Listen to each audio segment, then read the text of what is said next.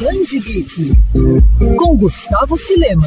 Viver no Brasil vem sendo um grande desafio. Inflação, crises políticas e outras mil e uma polêmicas diárias. E poucos autores têm conseguido capturar o espírito caótico e contraditório de viver no país quanto Galvão Bertazzi. Vencedor do prêmio HQ Mix, o artista publica desde 1999 Vida Besta, que já ultrapassou a marca de mais de 5 mil tiras. Politicamente incisivas, até mesmo poéticas do jeito de tratar o cotidiano, as tirinhas abordam o dia a dia brasileiro com um toque de deboche sincero. Agora, a editora Mino prepara uma edição que vai compilar a produção mais recente de Vida Besta, Fim do Mundo. O trabalho fala da pandemia e também traz histórias inéditas. A coleção da Mino tem previsão de lançamento ainda para o primeiro semestre.